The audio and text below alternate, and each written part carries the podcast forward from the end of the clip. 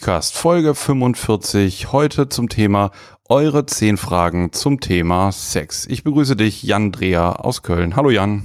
Ja, hallo Alex und ich freue mich auf diese Folge ganz besonders, denn über Sex redet man ja eigentlich immer gern, oder Alex? Genau, so haben es unsere Hörerinnen und Hörer auch gesehen, die ich ganz herzlich begrüße. Wir haben das heute getwittert, beziehungsweise du hast heute Morgen das Thema getwittert und die Antworten, die erstmal kamen, waren, ja, cooles Thema, geil, ich bin gerne dabei. Und jetzt haben wir uns überlegt, weil ihr so viele schöne Fragen geschickt habt, wir haben mal zufallsmäßig zehn rausgegriffen und ja, wollen einfach mal versuchen, so ein bisschen drüber zu sprechen und mal zusammenzutragen, was wir dazu sagen können. Ja, genau. Wir bedanken uns vorher einmal, das wollte ich mal machen, Jan, dass ich mich mal herzlich bei den Softwareentwicklern, die das ehrenamtlich machen, von Podlove betreiben. Das ist das das Einzige, was bei uns eigentlich umsonst läuft, das ist diese kleine Software, über die wir diesen Podcast verbreiten. Vielen Dank ja. an, an, an die Jungs, machen echt richtig ähm, gute Weiterentwicklung immer dieses Programms. Und natürlich der Dank wie immer an unsere zuverlässigen Psychcast-Freunde. Genau. Diesmal nehmen wir zum Beispiel mit Zencaster auf. Äh, das könnte wirklich viele technische Probleme lösen. Da können wir später mal, wenn das gut funktioniert hat, genau darüber berichten. Aber dadurch, dass wir jetzt ein bisschen finanzielle Unterstützung haben, können wir einiges besser machen. Vielen Dank dafür. Genau. Ansonsten fangen wir jetzt mal an mit den Fragen und ähm, bitten einfach zu bedenken, nicht, dass ihr mit falschen Erwartungen diesen Sex-Podcast geht. Äh, es gibt jetzt so viele Sex-Podcasts bei iTunes, die einfach so ein bisschen blank ziehen und so, wie wir finden, teilweise auch zu viel Intimität verbreiten, wollen wir nicht machen und deswegen als kleine Demonstration heute lesen wir jetzt mal alle Mitteilungen, E-Mails, äh, Facebook-Nachrichten, die so reinkamen, ohne Namen vor, also komplett äh, diskret und anonym. Jan, ich fange jetzt mit einer Frage an dich an. Und zwar, ob du in der vergangenen Woche mitbekommen hast, wie durch die sozialen Netzwerke eine neue oder, oder ähm, Berichte über eine neue Sexualpraktik geisterten, die Steel Thing heißen soll. Nein. Steel Thing? Genau, Steel Thing. Kannst du dir da irgendwas drunter vorstellen? Also Steel klingt ja entweder nach Stehlen oder nach Stahl und Thing nach Sache. Ehrlich gesagt, ich kann Keine dir noch nicht mal sagen, nee, okay, ich kann dir auch nicht sagen, woher diese Wortschöpfung kommt. Was ich ein bisschen bedenklich finde, dass eigentlich alle Medien und auch Wikipedia dieses Steel Thing als so Sexualpraktik auslegen. Und das zeigt auch, wie Sexualität was ist und wie so bestimmte Vorstellungen und, und bestimmte Dinge, die erregend sind, sich so verändern im Laufe so einer äh, im Laufe der Zeit und, und in einer Gesellschaft. Und Steel Thing ist äh, die Aktion, dass ein Mann beim Geschlechtsverkehr heimlich, ohne das Bemerken der Geschlechtspartnerin oder des Geschlechtspartners, das Kondom abstreift und ähm, den Geschlechtsverkehr ohne Kondom fortsetzt und dann auch äh, sozusagen intravaginal ejakuliert. Mhm. Hm, Habe ich nicht so. mitbekommen. Ich verfolge die sozialen Netze offenbar schlecht. Aber interessant, dass es dafür einen Begriff ja. gibt. Also scheint das keine seltene Sache zu sein, sondern scheint irgendwie eine Entität zu sein, ja.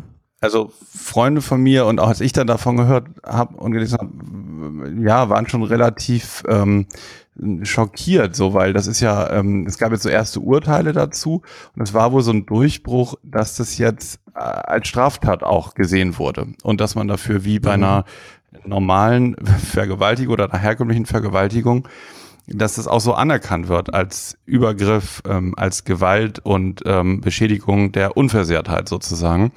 Was ich aber irgendwie befremdlich fand, dass Wikipedia äh, im ersten Satz schreibt, Steel Thing ist eine Sexualpraktik, bei der ein Partner sein Kondom heimlich ohne Einwilligung des anderen Partners entfernt und ohne Kondom in dessen Körper eindringt. Ähm, Punkt, Punkt, Punkt. Steelthink wird als Trend beschrieben, der in zahlreichen Internetforen thematisiert und von einzelnen Vertretern beider Geschlechter unterschiedlich aufgefasst wird, während einige Männer das Abstreifen des Kondoms als ihr gutes Recht empfinden und darauf verweisen, wenn eine Frau mit einem Mann schliefe, müsse sie mit allen Konsequenzen rechnen, sind Frauen davon überzeugt, diese Praxis missachte die körperliche Unversehrtheit und ihre sexuelle Autonomie. Es ist schon ja, aber schon, das ist äh, merkwürdig, absurd, dass oder? Wikipedia da nicht nicht versteht, worum es geht. Also das ist ja klar, die Einwilligung der Frau bezieht sich im Streitfall dann darauf, dass die Einwilligung auf einen äh, Sexualakt mit Kondom erteilt wurde. Damit wurde keine andere Einwilligung erteilt. Damit wurde natürlich auch eben gerade keine Einwilligung erteilt, einen Sexualakt ohne Kondom durchzuführen. Und damit ist das natürlich ein Sexualakt ohne Einwilligung. Also ja, juristisch genau. ist das, glaube ich, klar. Und so einen Fall ja. habe ich auch äh, mal von gehört, ja. Ja, das war wohl strittig, aber das kann man ähm, sich durchlesen Wir verlinken einen Artikel auf welt.de, der heißt, dieser sogenannte Sexthread ist in Wahrheit Missbrauch. Und da geht es darum, äh, um, um eben die äh, ja, Interpretation ähm, bei Gericht sozusagen, wie das jetzt stattfand. Kann man sich mal durchlesen. Aber da sieht man mal, ähm, finde ich so ganz exemplarisch, wie sich, ups, jetzt habe ich das ja angemacht, wie sich da immer, ja, das Rad weiterdreht. Ja, also, ja, interessant. Ja. Und erschreckend. Und erschreckend. Okay, das war Punkt eins. Alex, ich habe mal eine Frage an dich. Man könnte ja denken, dass bestimmte sexuelle Funktionsstörungen wie Ejaculatio praecox oder, oder Vaginismus immer eine bestimmte psychodynamische Bedeutung hat. Von sowas hat man auch schon oft genug gelesen. Wie ist das eigentlich? Du bist doch äh, Psychosomatiker. Ist das so?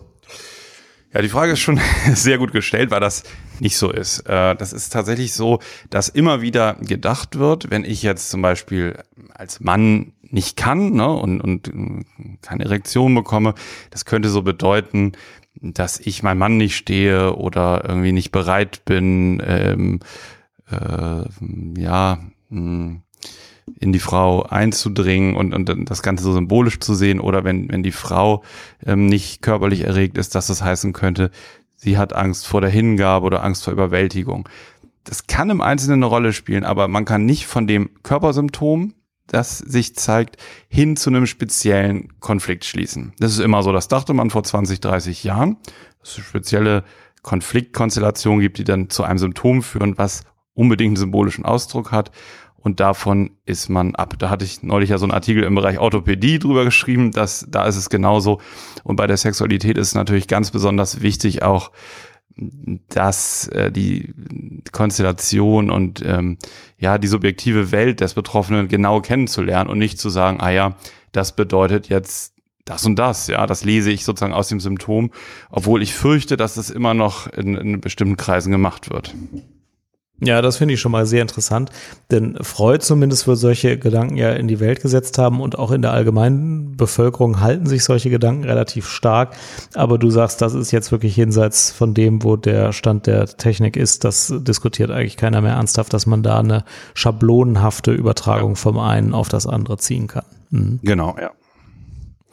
Ja. Okay, Jan, dann ist eine nächste Frage reingekommen. Ähm, wie verändert eigentlich, da sind wir schon fast wieder so Richtung Steel Thing, wie ändert kostenlose Pornografie unsere Erwartungen an Sex? Stichwort Pornosucht. Ja, das ist was ganz Interessantes. Also ähm, ich habe neulich einen Text gelesen, ich glaube, es war in der Zeit, wo jemand, äh, der überhaupt nicht dieses Thema hatte, Pornografie könnte schlecht sein oder so, der hat einfach gesagt, kann ja jeder so viel Pornos gucken, wie er will, wo der aber gesagt hat, ähm, die Erwartungen, die Menschen an Sex haben oder die Vorstellungen, die impliziten Bilder, die Menschen von Sex haben, die äh, werden bewusst oder unbewusst doch durch die Pornografie mehr beeinflusst, als man sich das immer so klar macht. Ähm, und wenn man dazu mal ganz kurz ein bisschen ausholt, ist es ja tatsächlich so, ähm, es wird offenbar mehr Pornografie konsumiert als früher, auch weil sie leichter äh, kostenlos zugänglich ist äh, und auch anonym zugänglich ist. Also man muss nur auf äh, YouPorn äh, klicken und kann kostenlos wie, wie alles gucken, was es so gibt. Ah, YouPorn, J-O-U-P-O-R-N. Eins der größten Pornonetzwerke der Welt. Ja. Mhm. ja. Ähm, und ähm, noch vor 15 Jahren war es ja zumindest mal erforderlich, in irgendeine VHS-Videothek zu gehen, was schon einen gewissen sozialen Kontakt erforderte. Und noch weiter davor war es ja kaum möglich, einfach so an Pornografie zu kommen. Und ähm, ich finde den Gedanken ganz plausibel, dass mit einem erhöhten Konsum von Pornografie, den ich überhaupt nicht verurteilen will, aber trotzdem auch die Vorstellung oder die Erwartungen an Sexualität sich ändern können. Dass ähm, ja, also äh, so eine gewisse Leistungsverdichtung, die in der Pornografie wahrscheinlich ihre Funktion hat, sich auch auf die Erwartungen in der Realität überträgt. Ähm, oder dass es irgendwie andere Vorstellungen gibt, aber dass das doch unsere Art über Sex zu denken oder zu empfinden verändert. Deswegen habe ich das äh, mal hier aufgenommen. Denkst du, dass da was dran ist oder ist das alles irgendwie prüdes Gerede? Also völlig zweifellos. Da ähm, würde ich auch sofort unterstreichen. Man muss ja nur mal überlegen mit dem umstrittenen äh, Hirnforscher Manfred Spitzer, der ja immer mhm. erklärt, beim Lernen und oder, oder bei den digitalen Medien ähm, ist es ja so, dass die Synapsen im Gehirn immer gut die funktionieren, die häufig beansprucht werden. Also die ja. elektrische Erregung läuft lieber über die Synapsen, die halt häufig gewählt werden. Deswegen gibt es ja überhaupt die Synapsen und nicht einfach nur Nervenbahnen, die miteinander verbunden sind. Es geht einfach um die Trampelpfade, die häufig gegangen werden, ähm, um die schneller zu machen und, und die eingetrampelten Pfade zu bevorzugen. Und wenn man, wenn man jetzt viel sowas konsumiert, dann ist völlig klar, dass das Gehirn immer diese Stimulation wieder möchte oder diese Bilder real, realisieren möchte und ähm, die anderen Pfade eben schmaler werden ja, und man da nicht mehr so gerne und so intensiv drauf langläuft. Also ich muss sagen, ich finde es auch einen sehr plausiblen Gedanken und der wird aber nicht besonders viel diskutiert, finde ich. Also ich habe den jetzt eigentlich kaum je gehört. Ähm, vereinzelt habe ich den mal gehört. Also ähm, äh, wenn man sich mit dem Thema Internetabhängigkeit ja. beschäftigt, dann gibt es ja immer zwei Dämonen, die durch die Welt gehen. Das eine ist World of Warcraft, genau. von dem viele Jugendliche wirklich abhängig sind. Ja. Über das wird auch immer viel geredet, da gibt es auch viele Studien zu und da gibt es relativ viel Diskussion zu. Und in so einer Fußnote sagen immer alle, gut, aber World of Warcraft ist wirklich das kleinere Problem. Das größere Problem ist die kostenlose Pornografie, die irgendwie äh, total viel Bandbreite der Menschen gedanklich äh, jetzt einnimmt und was das alles für Beziehungen bedeutet bedeutet. Äh, also in dem Zusammenhang hört man es immer mal so als Fußnote, aber sonst wenig, nicht so wenig. viel. Nee, finde ich auch. Ähm, ja. Gerade jetzt in, in unseren Fachbereichen ne, spielt dieses Thema eine relativ geringe Rolle. Jetzt finde ich ja auch, oder, oder ist so meine Erfahrung, da das jetzt ja äh, gesellschaftlich bin ich ja der Meinung, doch eine eher große Rolle spielt, ist es natürlich schwierig, im Einzelfall jetzt darauf so abzuzielen. Ne? Das ist ja wie, als wenn du jetzt im Mittelalter den Leuten die Bibel weggenommen hättest oder so. Also man kann ja gar nicht so anachronistisch leben, mhm. auch teilweise. wenn das gerade bei, ähm, also bei jüngeren Leuten, glaube ich, ist es ja noch mehr en vogue, es auch, äh, also Pornografie zu konsumieren. Und dann ja, ist das, glaube ich, noch weiter von deren Lebensrealität entfernt, das nicht zu tun, obwohl es, wie du gesagt hast, so gut zugänglich ist. Ja. Mhm. Und ähm, also als, als, wenn ich es noch kurz sagen darf, so als ähm, Psychosomatiker ist am ehesten so eine These jetzt in, in unserem Fachgebiet, dass das eine Form der, der Sexualität ist, die besonders einfach, also so auf Mausklick zu ähm, äh, genießen ist, sage ich jetzt trotzdem mal, zu genießen ist in allen möglichen Variationen ohne dass man die typischen Dinge dafür tun muss, die man sonst tun muss. Also Anbahnungsphase, kennenlernen, ne, Komplimente machen, was alles so dranhängt an der Anbahnung eines herkömmlichen ähm, Sexualaktes sozusagen. Mhm. Ja. Und es ist so, hätte Freud wahrscheinlich gesagt, so eine sehr ursprüngliche Form der Zuwendung. Also eine, eine sehr wenig männliche, potente Form eigentlich. Ähm, ne? Also nichts mit Eroberung und diesen Dingen zu tun, sondern es ist eben eher so eine Berieselung. Ähm, und das finde ich schon auch ganz plausibel, wie Spitzer da argumentiert. Das tut er jetzt noch nicht mal, glaube ich, in Zusammenhang mit Pornos, aber das verdirbt eben dein, deine Synapsenstruktur und, und primet eben mehr auf diese einfache und mit wenig Widerstand und, und mit wenig Anforderungen verbundene Sexualität. Und das glaube ich, ja, das, das ähm, hat Auswirkungen so auf jeden Einzelnen und auf uns als Kollektiv so. Genau, und mich würden da tatsächlich auch mehr die subtileren Auswirkungen besch beschäftigen. Also wie stelle ich mir Sex dann vor, wie er tatsächlich ja aber gar nicht ist, als das, was man, wenn es dann schon mal diskutiert wird, eher hört. Also auch bei den Fragen kamen jetzt zwei Fragen nach Pornosucht. Ähm, ja, das liegt dann so ein bisschen nahe, ja, jemand guckt jetzt den ganzen Tag Pornos und äh, kann jetzt überhaupt nicht mehr seine Hausaufgaben machen. Ähm, das ist bestimmt auch äh, ein Krankheitsbild, wobei ich noch nie jemanden getroffen habe, der das hat. Und das wäre wahrscheinlich auch ein Problem, aber ich glaube, viel relevanter ist, äh, dass all diejenigen, die definitiv nicht pornosüchtig sind, weil sie nicht den ganzen Tag sehr viel Stunden Pornos gucken, aber auch Pornos gucken und deswegen also ein Großteil ihrer Vermutungen über Sexualität aus Pornos ziehen, wahrscheinlich insbesondere auch Jugendliche, die noch nicht so viele reale Erlebnisse hatten und dafür aber umso mehr also äh, Pornografie gesehen haben. Also wie das die verändert, das würde mich mehr interessieren als die wahrscheinlich seltenen Fälle, wenn es die überhaupt gibt, von Pornosucht. Hm. Ja, aber interessant finde ich, jetzt werden sicherlich auch einige Hörer äh, versucht sein, in die Kommentare zu schreiben, ja, das hat es ja irgendwie immer gegeben. Ne? Also was man dann ja häufig macht, ist ja Selbstbefriedigung. Selbstbefriedigung hat es ja immer mhm. gegeben und Hilfsmittel dafür auch.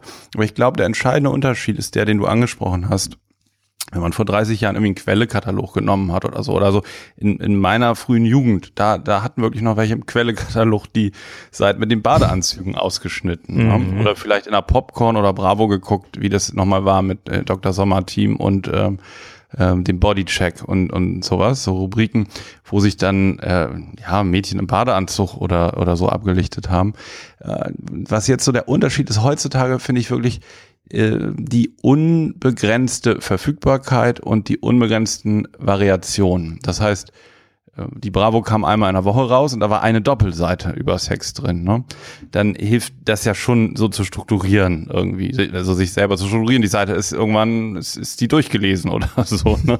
Aber das andere ist ja wirklich das, ähm, wo dann und ja, wo, wovon man dann überflutet werden kann von der Menge. Und es ist ja tatsächlich so bei der Sexualität oder das, das, die Gelüste darauf, die sind, sind ja archaisch und die sind ja teilweise sozusagen un, unstillbar oder, oder stark ausgeprägt, so.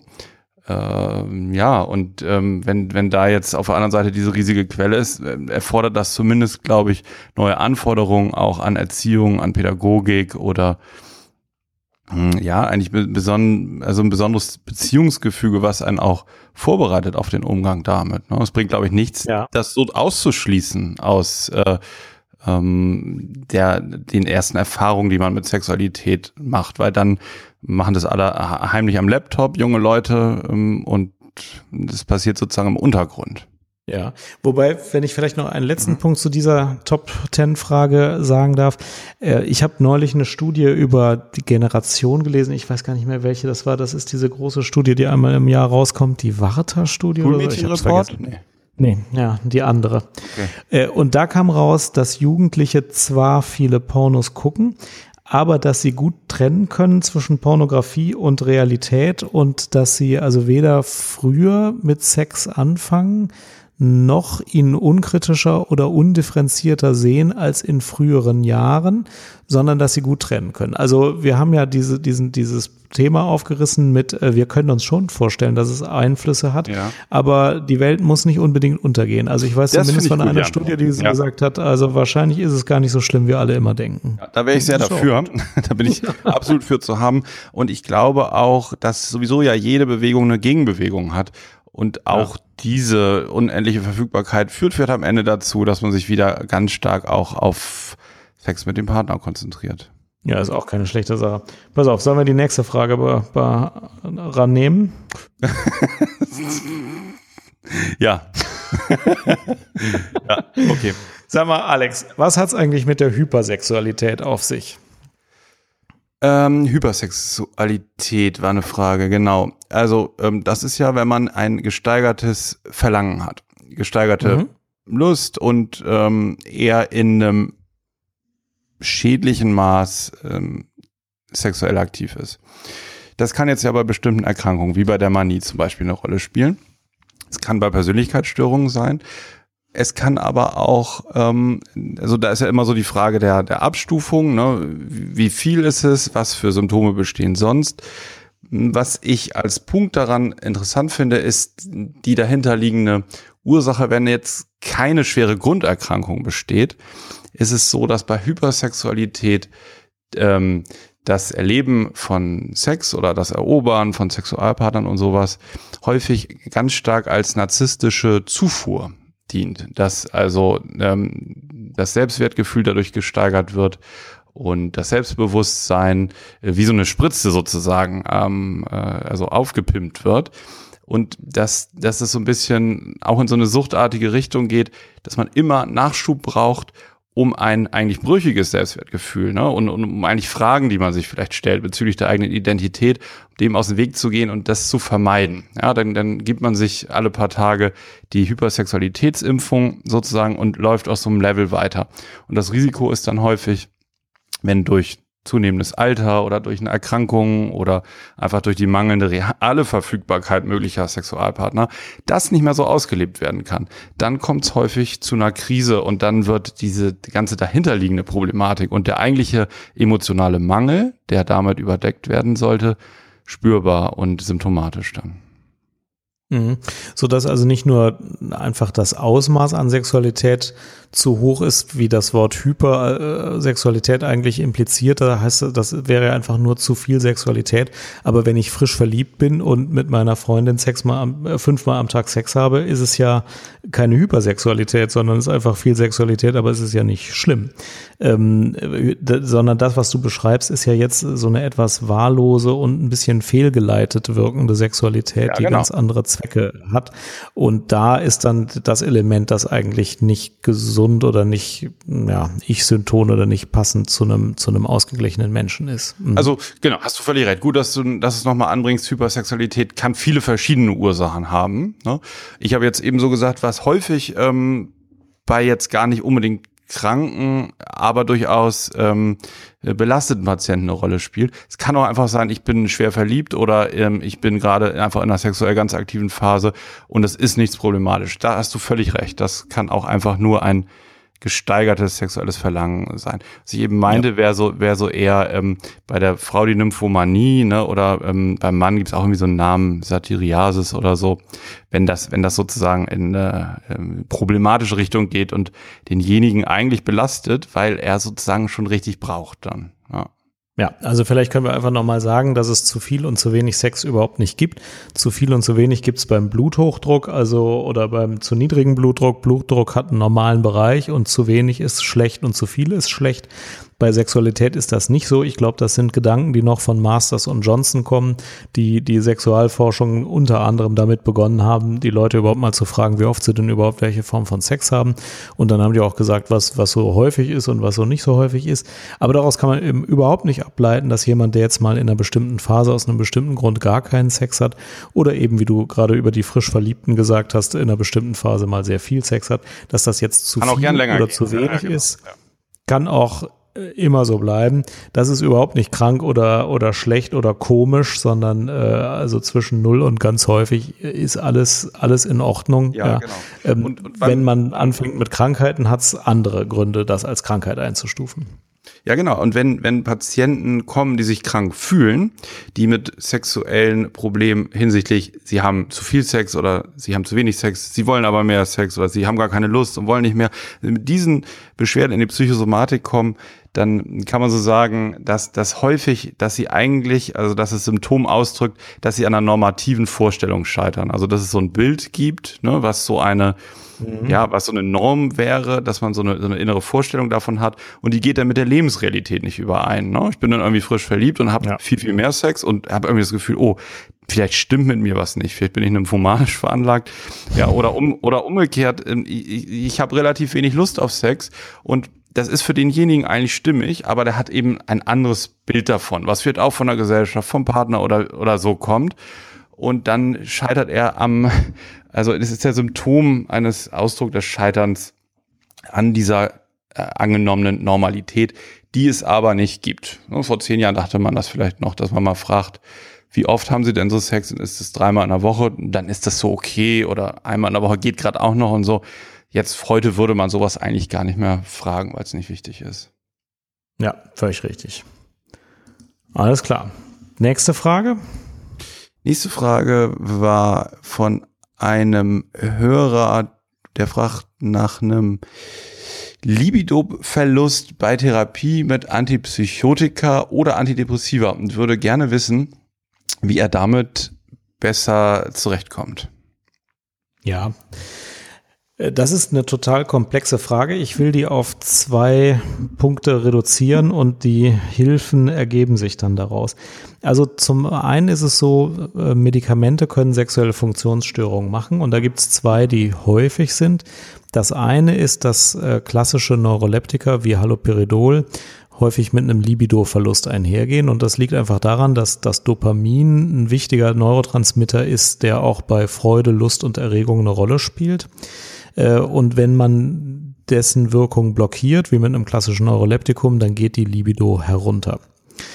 Ähm, und die zweite medikamentenassoziierte sexuelle Funktionsstörung, die wirklich häufig ist, ist das selektive Serotonin-Wiederaufnahmehemmer, also Antidepressiva, häufig zu einem verzögerten Orgasmus führen. Bestimmt bei 30 Prozent der Männer. Und auch bei Frauen können sie ähm, sexuelle Funktionsstörungen und auch einen verzögerten Orgasmus verursachen, wenngleich das seltener berichtet wird.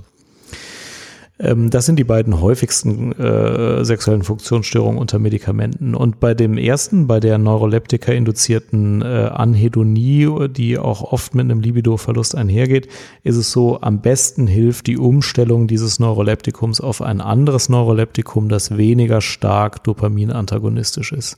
Nun sind alle Neuroleptika in einem gewissen Umfang äh, dopaminantagonistisch und manchmal hilft auch eine Dosisreduktion. Aber die Take-Home-Message ist, wenn das das Problem, wenn das die Nebenwirkung ist, dann muss ich erwägen, die Dosis zu reduzieren oder das Medikament umzustellen. Das ist das, was den größten Aussicht auf Erfolg hat. Ähm, und bei den Antidepressiva ist es so, da kann man wirklich mit einer Umstellung der Substanz äh, von einem SSRI weg häufig das Problem in den Griff kriegen. Ähm, und, und deswegen sollte auch das der erste Versuch sein, ja, wenn, wenn der Patient darunter wirklich deutlich leidet den Abhilfen im Sinne von, ja gut, wenn die Tablette das macht, dann gebe ich halt eine andere Tablette und dann ist der Libido-Verlust weg oder die, die, äh, der verzögerte Orgasmus kein Problem mehr. Das ist nicht so. Es denken ja alle, wenn die, wenn ich irgendwie Probleme mit dem Sex habe, dann würde Viagra helfen. Das ist natürlich nicht so. Also wenn es Probleme mit der Erektion gibt, dann hilft Viagra aber eben nicht bei Anhedonie und auch nicht bei verzögertem Orgasmus. Das heißt, eine andere Tablette, die das wegbehandelt, gibt's nicht. Ähm, ursächlich die Medikation, die die Nebenwirkungen macht, umstellen, ist da erfolgversprechender. Ja. Das war jetzt sträflich kurz, aber ich glaube, das ist der entscheidende Punkt, den man hierzu sagen kann, oder? Ja, genau. Und es ist halt eine relativ, kann eine relativ belastende Nebenwirkung sein, gerade wenn sowieso schon durch eine psychische Erkrankung so das Leben beeinträchtigt ist, dann leiden viele Patienten ziemlich leicht darunter aus gut verständlichen Gründen, wenn es sexuell auch noch äh, schwieriger wird als vorher. Ist das eine, warum ich ganz wichtig finde, und das ist der zweite Punkt, dass man das schon vor Verordnung ausführlich die Vor- und Nachteile und dass eben dieses Problem auftreten kann, mit der Patientin oder dem Patienten bespricht und dann einfach zusammen überlegt, ob es trotzdem ein Versuch wert ist und wie man dann, dass man auf jeden Fall drüber ins Gespräch kommt und, und das auch evaluiert. Ne? Kommt es zu diesen Schwierigkeiten? Ähm, wenn da nämlich keine Offenheit ist und das Medikament wird dann eingenommen und äh, derjenige hat vielleicht Schwierigkeiten damit, das auch zu vermitteln, warum er es nicht nimmt, dann ja, führt das halt auch in die äh, ähm, Behandlungs, äh, also was, was den Behandlungsplan angeht, einfach in Kommunikationsschwierigkeiten. Deswegen finde ich wichtig, von Anfang an mit dieser möglichen Problematik so ganz offen dann umzugehen. Genau, also ich muss dazu wohl loswerden, dass meine eigene Doktorarbeit, ich die zu dem Thema geschrieben habe, nämlich also sexuelle Funktionsstörungen und Antidepressiva und äh, macht das eigentlich einen Unterschied, ob ich den Patienten so spontan frage, wie vertragen sage ich die Tabletten oder ob ich den explizit frage, ja. haben sie diese Art von ja, Störung. Das muss man als Art schon ansprechen, oder? Das muss man ja. direkt ansprechen, weil dann doppelt so viele Patienten sagen, ja, ich habe diese Störung, als wenn ich einfach nur so ins Blaue hinein frage. Ähm, das ist einfach so und äh, selbst das doppelt so viel ist eher noch, noch milde geschätzt. Also ja. das muss man einfach fragen. Und du hast es eben gesagt, ich sage es einfach nochmal, man muss, bevor man SSI verordnet, sagen, dass es verzögerten Orgasmus geben kann. Das ist eine wichtige Aussage, das einfach so häufig, das muss man bringen. Ja, genau, das muss man bringen. Und wir hatten eben ja über die Hypersexualität gesprochen und die frisch Verliebten und Leute, die vielleicht auch eigentlich ein Kind kriegen wollen. dann, das ist sowieso auf anderer Ebene dann noch wichtig, aber dann muss man wirklich gucken, passt das jetzt in die Lebensphase, ne? Oder schieße ich den damit jetzt eigentlich völlig aus seinen Bezügen raus? Ja, genau. genau. Aber interessant. Ich habe ja eine Freundin, mhm. äh, die, die ist auch Psychiaterin und die sagt, sie würde sogar es immer ganz explizit zur Wahl stellen. Sie würde sagen, also entweder sie behalten ein ungestörtes Sexualleben oder sie haben eine gute Chance, dass die Depression abklingt. Aber dann werden sie am Anfang wahrscheinlich Störungen im sexuellen äh, Erleben haben und äh, wählen sie. Und die Patienten verstehen dann, dass das ein reales Problem ist und viele sagen dann, ja gut, ich will das trotzdem mit dem Medikament versuchen. Und sie sagt, wenn sie das so aufzieht, dann berichten relativ viele Patienten, dass das doch noch ganz gut funktioniert weiterhin ja, mit dem Sex ja. und dass die Depression trotzdem besser geworden ist. Und wenn es nicht funktioniert, sind die Patienten zumindest aber wirklich nicht mehr überrascht und sagen, okay, ich habe das jetzt für diese Phase in Kauf genommen, jetzt geht's mir depressionsmäßig besser, vielleicht können wir es jetzt auch wieder in der Dosis reduzieren oder umstellen. Aber wenn man es so vor die Wahl stellt, dann wird zumindest wirklich glasklar, also die zählt dann nicht eine von diesen seltenen Nebenwirkungen auf, die in jedem Beipackzettel stehen, sondern das kann echt kommen. Ne? Ja, wobei, also nur als Ergänzung bei der Kollegin noch in, äh, also es kommt so drauf an, wie schwer jetzt zum Beispiel die Depression ist oder wie schwer die Symptomatik ist. Es kann natürlich auch genau der Weg sein zu sagen, Sie nehmen jetzt mal dieses Medikament, ich als Ihr Arzt verordne Ihnen das und werde Ihnen sagen, die, die Nebenwirkungen, die und die werden kommen und die werden unser Thema sein, aber Sie sind so krank, dass ich es Ihnen jetzt dringend empfehle und vorschlage, wir beiden machen das jetzt mal so zusammen, bis hin zu dem, Sie haben die freie Wahl, Sie entscheiden selber. Ne? Das ist immer, es ist so die Frage. Und in, in der Mitte ja. gibt es ja auch noch so diese Übereinkunft, die man dann treffen kann. Aber genau, dass das Thema transparent wird, das ist tatsächlich wichtig, ja. Okay. Alex, jetzt kommt Frage Nummer 8. Mhm. Äh, wie sieht das eigentlich mit dem Sadomasochismus aus? Ist das eigentlich eine Krankheit oder nicht? Nein. okay. Haben wir beantwortet. Ja, nee, ist überhaupt keine Krankheit. Was, ja. was ähm, sollte daran eine Krankheit sein? Wüsste ich auch nicht. Sollen wir Frage Nummer 9 machen? Komm, wir liefern noch ein bisschen, oder? Was sollen wir dazu liefern? Wenn die beide Frage wäre doch jetzt, warum wollen, ist das denn keine Krankheit? Also hier das in Köln am Heumarkt. Ja. Also hier am Köl in Köln am Heumarkt gibt's verschiedene äh, Lokale. Wenn man da reingeht, macht man eigentlich deutlich, dass man äh, bestimmte Formen von Sexualität total gut findet. Und wenn beide das gut finden, äh, weiß ich nicht, wo Krankheit ist. Krankheit erfordert ja schon mal Leiden. Und damit ist jetzt sicher nicht das Leiden gemeint, dass derjenige, der vielleicht mal ein bisschen geschlagen wird, äh, sich wünscht. Also das ist jetzt nur das gleiche Wort. Also Krankheit äh, setzt schon voraus, dass irgendwas irgendwie zu Leiden führt. Und wenn das Ich Synton ist und wenn ich das will, dann ist das natürlich gut. Natürlich, wie alle Sexualität, geht Sadomasochismus mit einer bewusst gelebten Dominanz oder äh, Subordination einher. Äh, und da sind manchmal auch die Verhältnisse stärker polarisiert als beim normalen Sex. Aber wenn das beide wollen, ist das Thema ja durch. Dann ist schon mal keine Krankheit. Genau. Und, und sonst ist es auch nur eher eine Straftat oder so, aber keine Krankheit. Also. Ja, genau. Wie du es gerade gesagt hast, ist, ist ja auch eigentlich die, dieses Spiel mit der dominanten und, und devoten, unterwürfigen Rolle oder umgekehrt. Das ist ja so, sozusagen, ähm, ja so als Ursystem im Menschen angelegt, ne? dieses, dieses Wechselspiel. Und wenn das ähm, für Menschen erregend ist, da mehr spielerisch in die eine oder andere Rolle zu gehen und sie dabei aber autonom bleiben und die Spiel abbrechen können und so weiter, dann ist das eine gesunde sexuelle Spielart. Ja, und das gehört auch zum normalen Sex ja dazu und das kann man eben mehr oder weniger wahrnehmen und mehr oder weniger polarisieren, aber ähm, ja, nichts mhm. Krankes dran. Komm, fertig. Ja. Nächste Frage. Auch zur nächsten Frage bist du unser Experte. Haben wir ja aufgeschrieben. Warum masturbieren Frauen statistisch gesehen weniger oft als Männer oder geben Männer das nur einfach in Umfragen öfter zu? Mhm. Ja, keine Ahnung. Also ähm, das weiß ich nicht mit den Umfragen. Ich weiß auch nicht, ob, ob die Behauptung stimmt. Also ich habe das jetzt nicht mehr recherchiert, das habe ich nicht geschafft. Aber gehen wir mal davon aus, Frauen masturbieren statistisch gesehen weniger oft als Männer. Würde ich mir das über die Biologie und die, die Anlage äh, versuchen zu erklären. Weil ich glaube, es ist so, dass ähm, entwicklungsgeschichtlich die Männer immer die Aufgabe hatten, von, ihrem, von ihrer genetischen Ausstattung so viel äh, Frauen wie möglich zu begatten äh, also alles, was nicht bei drei auf den Bäumen ist, irgendwie mitzunehmen und ähm, sozusagen ihr Erbgut zu verteilen und zu hoffen, dass es an so vielen möglichen Stellen, äh, an so vielen Stellen wie möglich eben angeht.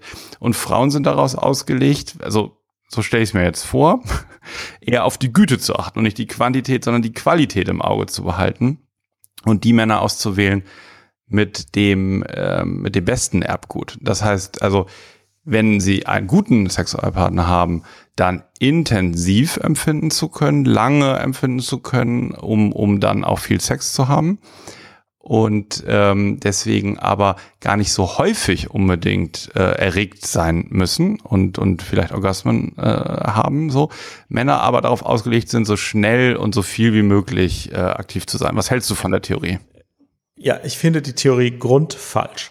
Ich weiß, dass ich schon seit ich 13 Jahre alt bin, wusste, dass die Theorie falsch ist. Ja. Diese Theorie gibt es ja in verschiedenen Spal Spielarten auch zum Fremdgehen, dass Männer mehr Fremdgehen und dass sie einfach ja. mehr Sex haben oder öfter oder mit mehr Frauen. Und also, wenn man folgende Annahmen macht, wenn man mal sagt, es gäbe keine Homosexualität, das ist jetzt falsch, aber wenn man das mal aus mathematischen Gründen nimmt und wenn man sagt, es gibt jetzt nicht eine Frau, die mit tausend Männern Sex hat und die anderen haben gar keinen Sex, sondern alle Frauen haben ungefähr in der gleichen Häufigkeitsverteilung Sex wie Männer, dann ist es ja so, jeder Akt bedarf ja eines Mannes und einer Frau. Das heißt, diese Vorstellung, der Mann könnte da irgendwie zehn Frauen begatten und aber es mhm. gibt gar keine Frau, die sich begatten begatten lässt, geht mathematisch nicht auf. Nee, also weil, es muss ähm, zu jedem Akt einfach immer gleich viel Frauen und Männer geben und die müssen gleich viel Minuten damit beschäftigt sein. Nein, nein, ich stelle mir das nicht so vor ähm, vor meinem inneren Auge, dass es so die Sexualität ist, wie wir die heute kennen, sondern ich stelle mir das jetzt mehr wie im Tierreich vor, also ganz archaisch. Also ja. dass, dass, dass ähm, ja, dass Männer es immer versuchen und Frauen den wegprügeln oder wegrennen und äh, ne, also wie wie im Urwald sozusagen. Äh, und dass das ähm, auch nicht, genau, da hast du recht, mathematisch würde es nicht aufgehen, aber ich glaube, das hat der liebe Gott sich nicht so überlegt. Ja, und ich halte von der Theorie auch weiterhin nichts. Also ich glaube, dass auch Frauen Sex wollen. Sonst überlebt die Art nämlich nicht. Und dass Frauen das auch steuern und dass diese Vorstellung, die Männer wollen immer Sex und die Frauen laufen immer weg, bis sie irgendwie keine Luft mehr kriegen und dann äh, genommen werden, die ist falsch. Weil dann würde es einfach nicht zum Sex kommen. Also so läuft das. Aber das war auch nicht die Frage, ob zum Frauen Sex keinen Sex wollen, sondern ob sie statistisch weniger ja. Selbstbefriedigung machen. Selbstbefriedigung ja, würde genau. ich, also versuche ich einfach mal uns zu abstrahieren. Ja, ja du könntest mit dem Punkt als durchkommen. Ersatzhandlung für für ähm, sozusagen Partnersexualität zu sehen und wenn ich wenn ich wenn ich so versuche so, ein, so ein Grundmodell darin zu sehen, warum es bei den Geschlechtern unterschiedlich häufig sein sollte. Ich weiß ja noch nicht mal, ob es so ist oder ob es ob es jetzt auch eine, eine gefakte Statistik ist, aber wenn könnte ich mir das vorstellen, dass es eine Rolle spielt.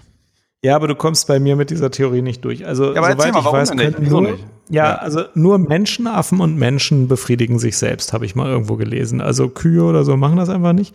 Und ähm, das und ich glaube nicht, dass wir uns wesentlich, also was die Geschlechteraktivität äh, betrifft, von anderen Säugetieren jetzt so großartig unterscheiden. Ähm, und das, das bedeutet einfach, dass man für jeden sexuellen Akt einen Mann und eine Frau braucht. Und ich glaube, es ist einfach ein Mythos, dass ja, der Moment. Mann mehr Sex will als die Frau. Ich ja, aber die die die ähm, Gelüste und das Triebhafte so ne und diese diese Erbanlagen sind ja nicht aus der Logik heraus entstanden. Die Logik kam ja viel später dazu, dass wir uns immer wieder weiterentwickelten.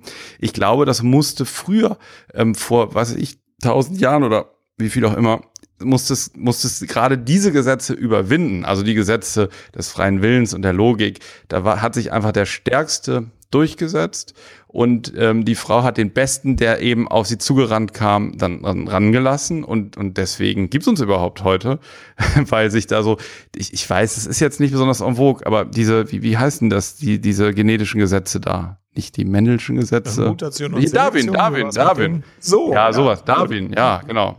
Ja. Ist das eigentlich, ist Darwin, ist der nicht, wird er nicht auch total kritisiert für diese ganzen, heute, aus heutiger Sicht so sexistischen Theorien? Ach, alles Männer, die haben das alle nicht richtig verstanden. Also guck mal, wenn jetzt so ein Pfau sich aufplustert und total Eindruck macht, dann denken alle, der will Sex haben. Aber dann ist es ja auch noch ein Pfauenweibchen, das auch beim Sex eine Rolle spielt, nämlich die Sache äh, sich anguckt und dann akzeptiert oder nicht akzeptiert und letzten Endes genauso häufig und genauso lange Sex hat wie das Pfauenmännchen, denn die haben ja zusammen Sex. Ich glaube, das ist einfach eine männerzentrische Sicht, dass ja. Männer mehr Sex haben wollen als Frauen. Es geht statistisch statistisch nämlich gar nicht auf okay. und es okay. macht auch gar ja. keinen Sinn. Ich gehe nicht runter von der Position. Okay, das müssen unsere Hörer in den Kommentaren beantworten. Aber sagen wir mal, deine Theorie stimmt, ne? Und ja. Frauen und Männer wollen eigentlich gleich viel Sex. Es kann, kann sein. Also finde ich erstmal plausibel. Würde ich jetzt erstmal ähm, ohne, also könnte man so diese Gleichung könnte man mal aufmachen. Aber könnt, könntest du dir trotzdem vorstellen, dass Frauen weniger masturbieren als Männer? Das kann ja trotzdem sein. Und warum? Das scheint so zu sein. Ähm, ich glaube, dass die Statistiken nicht nur falsch sind, weil die Frauen es nicht zugeben, sondern ich habe zumindest auch den Eindruck, äh, solche Statistiken schon häufiger gelesen zu haben, die wahrscheinlich sogar stimmen. ja. Ja, pf, Gott, Kultur oder so, weiß nicht. Ja, ja, oder oder eine Rolle der Frau. Ne? Also ähm, hier 1910 Wien. Freud hat Freud hat daran gearbeitet, dass überhaupt, also in den 100 Jahren hat sich ja voll viel verändert, weil Frauen ja viel weniger dazu standen noch vor 100 Jahren, dass sie auch sexuelle Wünsche haben. Da ja. dachte man ja eigentlich, da war ja das äh, vielmehr noch, dass man das der Frau nicht ansehen durfte oder anmerken durfte, dass sie eigene sexuelle Gelüste hat, sondern die war dazu ja. da, als Hausfrau die Gelüste vom Mann zu befriedigen. Und das lockert sich ja jetzt. Ähm, damit sind wir, glaube ich, auch gleich bei der nächsten Frage dann. Ähm, aber könnte es nicht eine Rolle spielen, dass es immer noch, äh, noch nicht so akzeptiert ist, dass eine Frau bestimmte Gelüste hat und die selber auch befriedigt, ja, wie Männer. Ja, das ist so. Und ähm, also das wird eine Rolle spielen, glaube ich auch. Ähm, und heutzutage ist es auch noch so, dass ähm, man davon ausgeht, dass Pornografie viel mehr von Männern als von Frauen geguckt wird. Äh, mit so einer Vorstellung, also Frauen gucken eigentlich nur ganz selten Pornos. Und die Wahrheit ist, das stimmt jetzt schon gar nicht mehr. Also Frauen gucken auch nicht nur ganz selten Pornos. Ich glaube immer noch mhm. selten als Männer. Aber wenn man es untersucht, ist es offenbar gar nicht so selten. Aber es ist, glaube ich, wirklich eher so das Gefühl, Frauen haben stärker das Gefühl, das ist sozial unerwünscht. Äh, deswegen tun sie es nicht oder wenn sie es tun, sagen sie es in der Umfrage. Ja, aber, so häufig, ja. ja. aber dazu noch mal eine Ergänzung zu der, zu der Sache ähm, mit den äh, weiblichen äh, eigenen sexuellen Wünschen, die vielleicht auch anders sind als die sexuellen Wünsche der Männer. Ne? Wenn das eine Gesellschaft, und das wissen wir ja, vor 70, 80, 90 Jahren wurde gesellschaftlich nicht anerkannt, dass die Frauen sexuell autonom sind. Ne? Mhm. Und das ist ja aber auch, das ist, bleibt ja nicht nur gesellschaftlich verboten und in der Frau lässt sie das alles zu, sondern die Schranken sind dann auch im Kopf der Person selber. Also die, die Hemmung, was Freud dann ja so als das Über-Ich eben äh, bezeichnet hat, was die, das Triebhafte blockiert. Darüber hat er ja so diese diese hysteriformen Krankheitsbilder entwickelt. Ne? Und auch mhm. wenn die Gesellschaft jetzt lockerer wird, wird ja in irgendwie 70 Jahren werden ja nicht die Grenzen im Kopf und vielleicht Hemmungen und, und äh, Gewissenssorgen, die man in sich drin hat, alle abgebaut. Also es ist auch echt eine steile These, aber es könnte natürlich auch damit zu tun haben.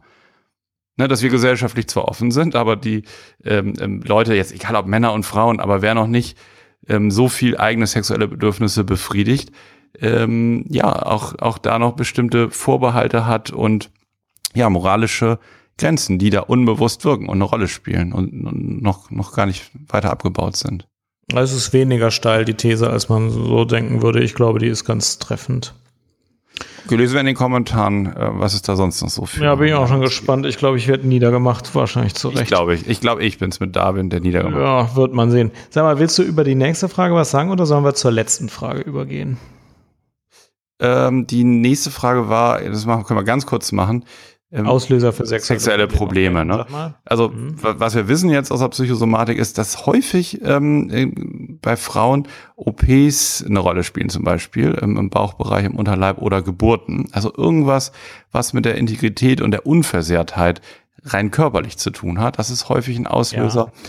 Und die Fortpflanzungsdimension selber. Die haben wir jetzt noch gar nicht besprochen und das ist ganz typisch. Wir haben jetzt relativ viel über die Lustdimension, auch über die Beziehungsdimension gesprochen und das ist mhm. paradigmatisch noch nicht über die Fortpflanzungsdimension. Das ist ja auch eine sozusagen die dritte Ebene der Sexualität, dass das Ganze ja eigentlich mal dazu gedacht war, auch Kinder zu bekommen oder wie ein Hörer geschrieben hat, das ist sozusagen das Sinnhafte, der Sinn an der Sexualität, die, die Vermehrung und die Artenerhaltung.